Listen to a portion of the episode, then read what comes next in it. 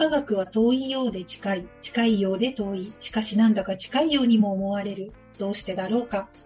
皆様こんにちは、顧問の富山かなりです。始まりました理系の森。毎回理系分野に造形の深いゲストをお招きし、ニュースには出てくるのだけれど、一体なんだかわからない。そんな視聴者の皆様に、最新技術と生活がどう関わっているのか、何を理解すべきなのか、ナビゲートする番組です。さて、今回は緊急割り込み企画としまして、私、富山が番組をジャックいたしました。本日は理化学研究所広報室長の下山田千春さんと、記念資料室担当の富田悟さんをお迎えして、意見がクラーンですっておテーマにお送りしていきたいと思います。下山田さん、富田さん、よろしくお願いいたします。よろしくお願いします。よろしくお願いします。それでは早速ですが、自己紹介をお願いいたします。はい。こんにちは。理化学研究所広報室の下山田千春と申します。こんにちは。こんにちは。今日は番組にお招きくださりありがとうございます。私たちは今、理研初のクラウドファンディングに取り組んでいますので、この経緯をご紹介させていただきたいと思っています。はい。では、富田さん、お願いします。理化学研究所記念資料室の富田悟と申します。よろしくお願いします。よろしくお願いします。えっと、私はですね、えっと、理研ちょうど105年になるんですけれども、えー、105年に及ぶ歴史の資料を、えー、収集、保存、それから分析といったあの政治の仕事をしております。えー、今回のクラウドファンディングは歴史資料の修復を目的としておりますので、え皆様にご説明したいと思います。よろしくお願いします。はい、よろしくお願いいたします。え本日はリモートで収録をしております。いやもう機会があったらぜひお邪魔したい研究所ですね。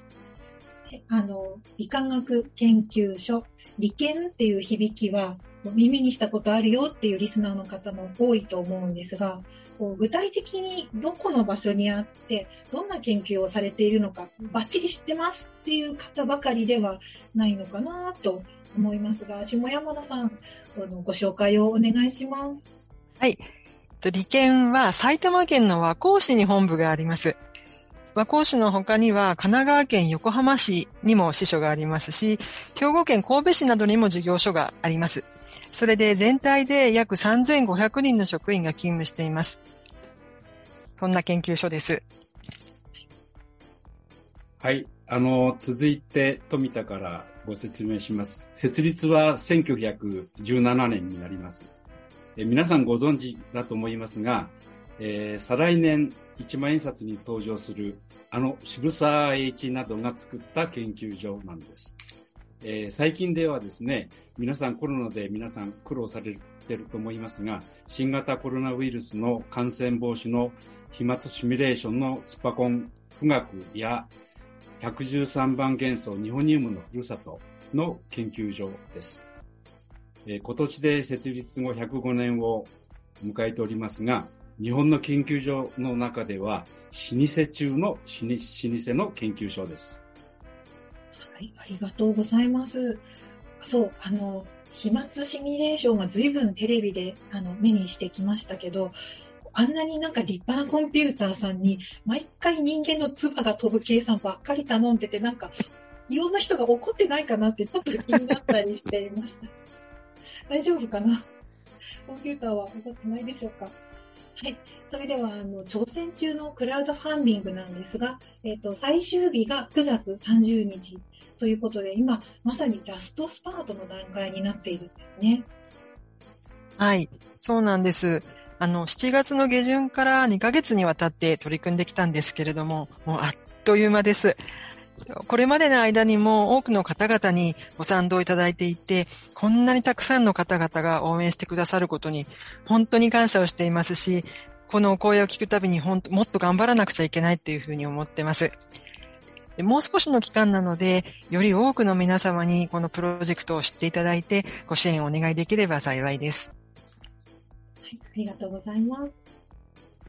はい、あの、歴史資料はですね、あの、紙資料で、特にあの、紙資料というのは、あの、酸性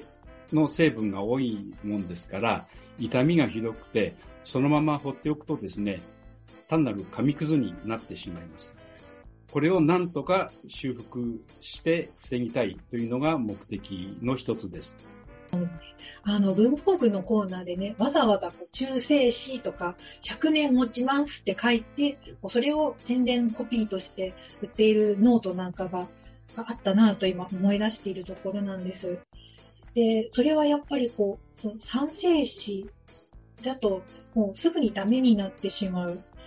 で、逆にあの、大昔に作られた和紙は、1000年も経っても、なんか結構巻物で載ってるみたいな印象もあるんですけれども、なんか最近作られたものの方が早く劣化してしまうっていうのはなんかとても不思議な感じがします。じゃあ、えっ、ー、と、富田さんにお尋ねしたいんですが、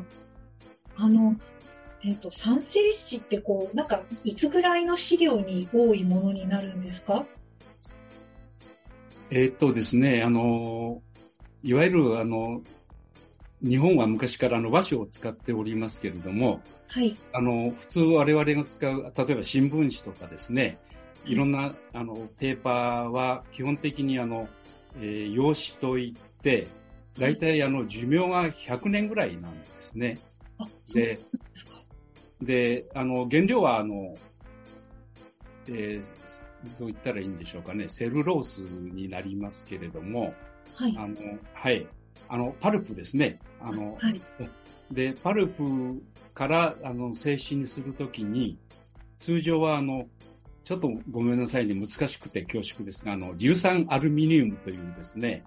あの、化合、化合物を混入させて、えー、用紙にするんですが、その、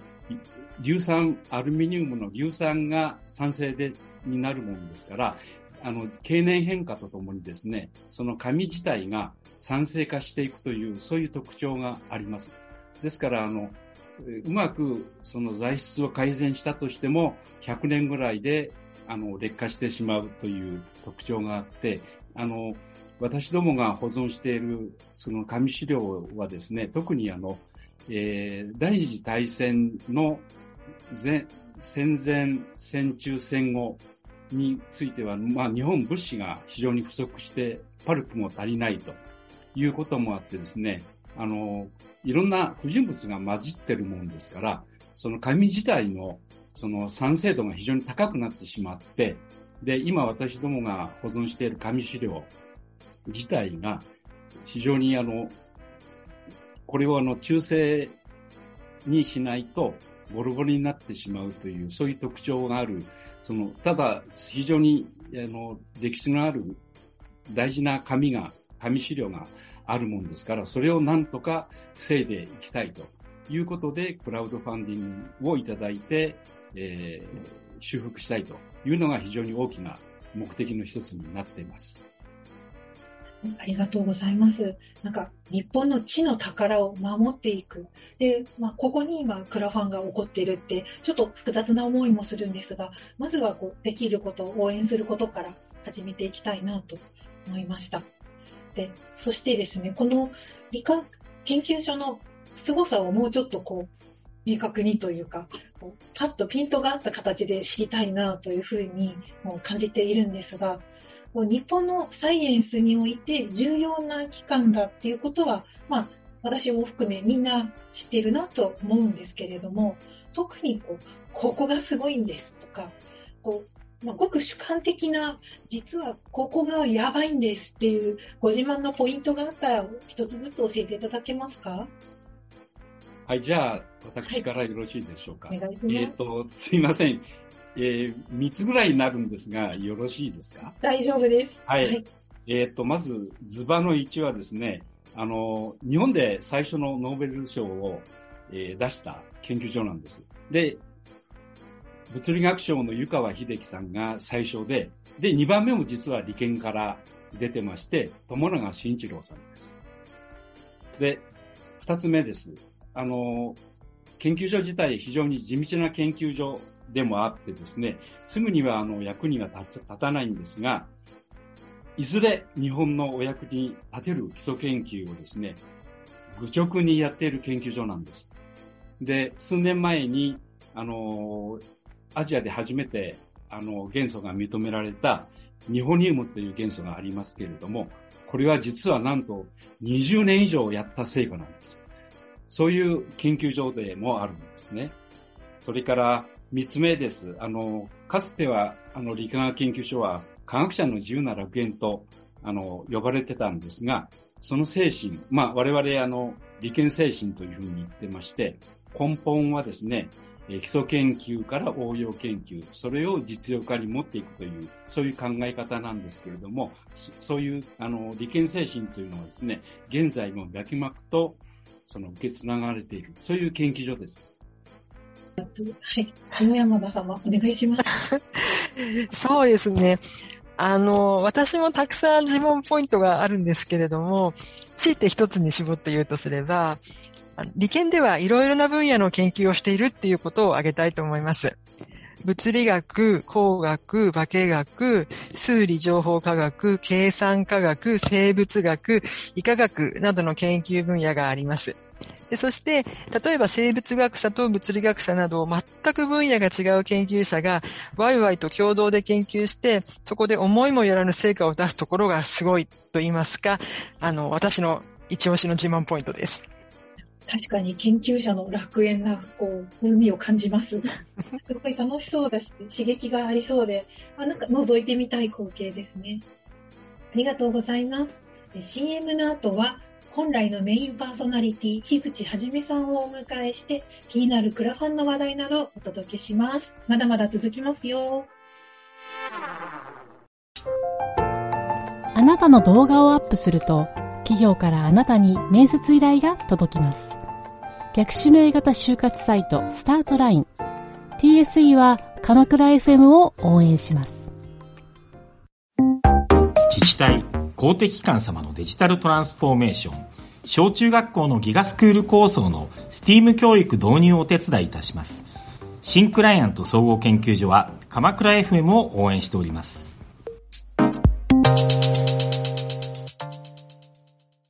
それではここから本来のメインパーソナリティ、樋口はじめさんを交えたトークになります。なんか変な日本語ですかね。樋口くん、今回はどんなお話を掘り下げて伺いましょうか？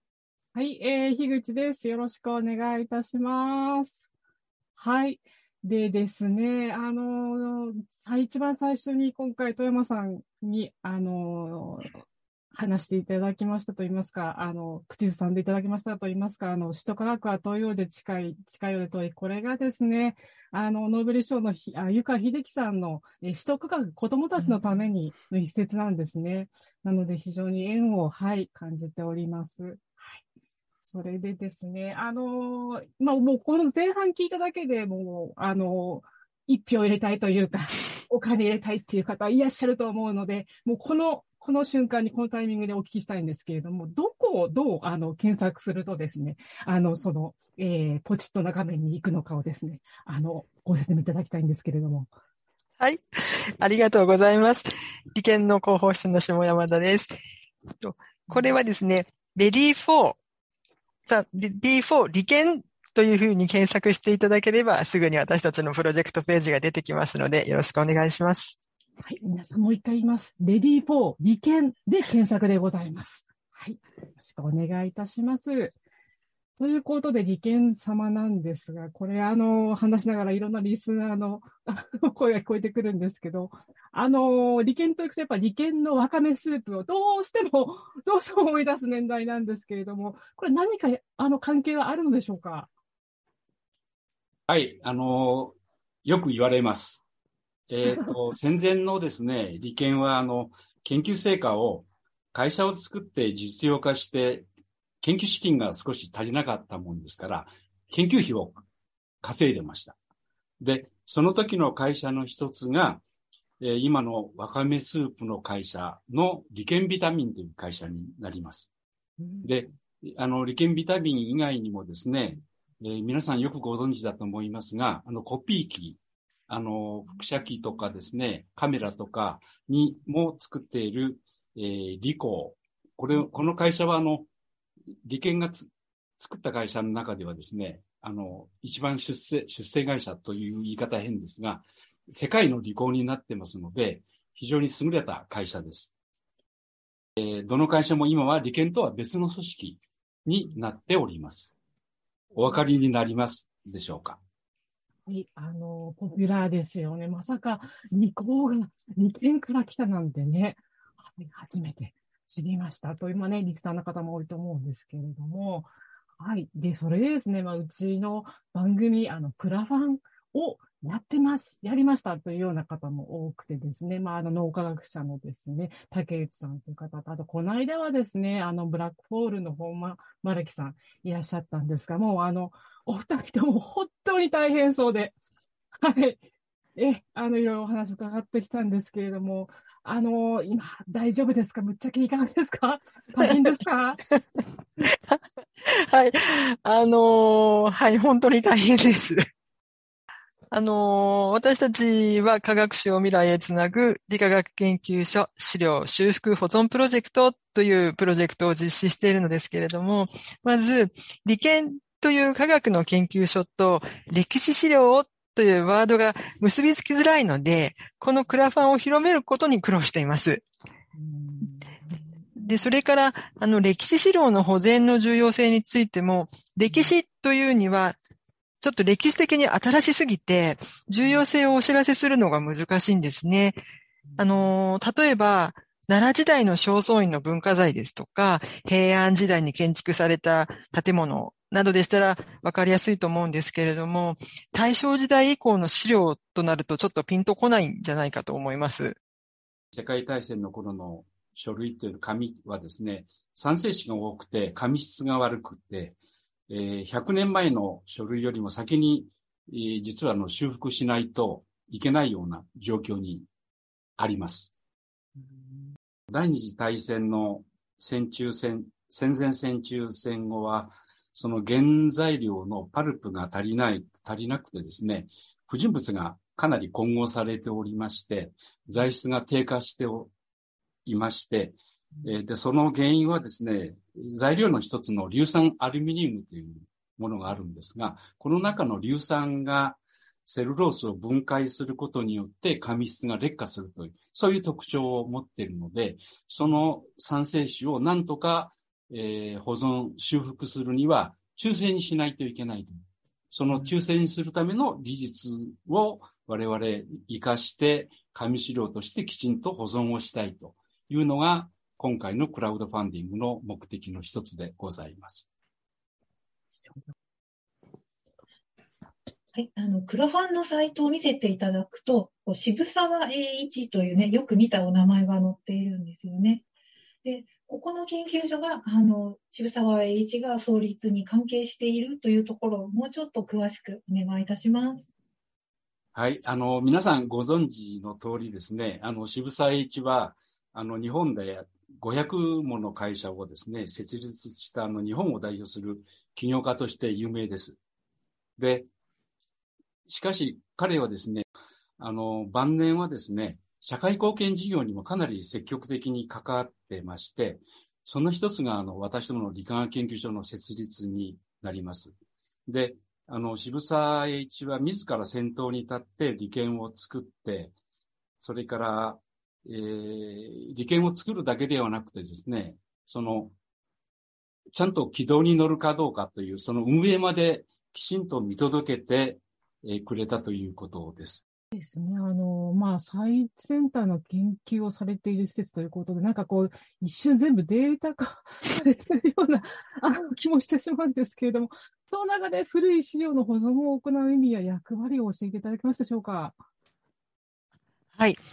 えー、そうですね。最先端の研究っていうのも、一朝一夕に成果が出るっていうわけではなくて、そこに至るまでには長い間の多くの方の努力の積み重ねがあるんですね。で、利権で言えば創設以来105年の間、数々の研究者がコツコツコツコツ研究を積み上げてきた、きました。で、そしてその結果として今の私たちの豊かな暮らしがあると思ってます。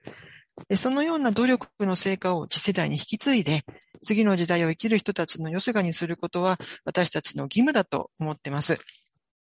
えっ、ー、と、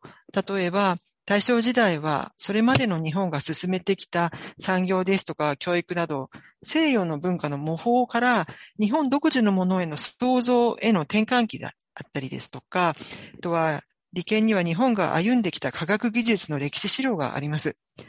また太平洋戦争を挟んで時代に翻弄されながら研究を進めてきた原爆関係の研究の資料もあります。あの、創立後から女性科学者を積極的に採用するなど、ダイバーシティにも取り組んできた資料もあります。最先端研究を進めるのが研究所の使命の一つなんですけれども、同時に利権は責任を持って資料を保存修復し、次の世代に引き継ぐとともに、歴史の研究にも役立てていかないなと思っているところです。はい、ありがとうございます。そう、あの、積み重ね、ね、なんかあの、巨人の肩に乗るっていう表現聞いたことある方もいると思うんですけれども、まさにその巨人を育てて、今もずっとこう支えているのところの一つが利権なんだなと思いました。ありがとうございます。はい。それでは、まだまだ名残惜しいところではあるのですが、えっ、ー、と、お一人ずつ、あの、リスナーの皆さんへのメッセージいただけますでしょうか？はい。えー、それでは、今回私たちが取り組んでいるクラウドファンディング、科学史を未来へつなぐ理化学研究所資料修復保存プロジェクトは9月30日までです。ご趣旨を組んでいただいてご参加いただけましたら幸いです。レディー4利権で検索をお願いいたします。はい、レディー4利権でぜひ検索いただきたいと思います。そして、そして、イベントの予定もあるということで、え告知の方をお願いいたします。はい。ありがとうございます。イベントの PR なんですけれども、2つあります。1つは9月30日金曜日午後6時から理研で研究者と話そうという研究者が研究内容について優しく説明するトークイベントを開催します。今回のテーマは免疫学で解き明かす腸内細菌と漢方薬の関係です。オンライン開催なのでよろしかったらご参加ください。詳細は理研のウェブサイトからご覧ください。もう一つご紹介させてください。11月の3日の木曜日に理研の科学講演会を開催します。こちら、あの、理研で最先端の研究を実施している3名の研究者が優しく皆様に研究の内容をお知らせするものです。こちら、えっ、ー、と、現地参加の部分とオンライン参加の部分がありまして、現地参加の場合は埼玉県和光市の理化学研究所にお越しいただくことになりまして、こちら事前申し込みが必要なんですけれども、オンラインの場合は申し込みが不要ですので、こちらも利権のウェブサイトからあのご参照いただければと思います。よろしくお願いします。富田様お願いします。はい、あの、利権はですね、あの、100年を超える歴史ある研究所で、でその中でいろんなあの資料、特にまあ紙資料も含めて、あの日本の科学技術を牽引してきたという歴史が、を持っています。まあそういった歴史を裏付ける資料として紙資料が非常に大事なものとして我々考えておりまして、ぜひあの、この紙資料をですね、きちんと後世に伝えていく必要があるということで、紙くずにはしないで、きちんとした紙に残して後世に伝えていくという使命を果たすためにも、このクラウドファンディングに皆様よろしくご協力いただければ非常にありがたいところです。よろしくお願いします。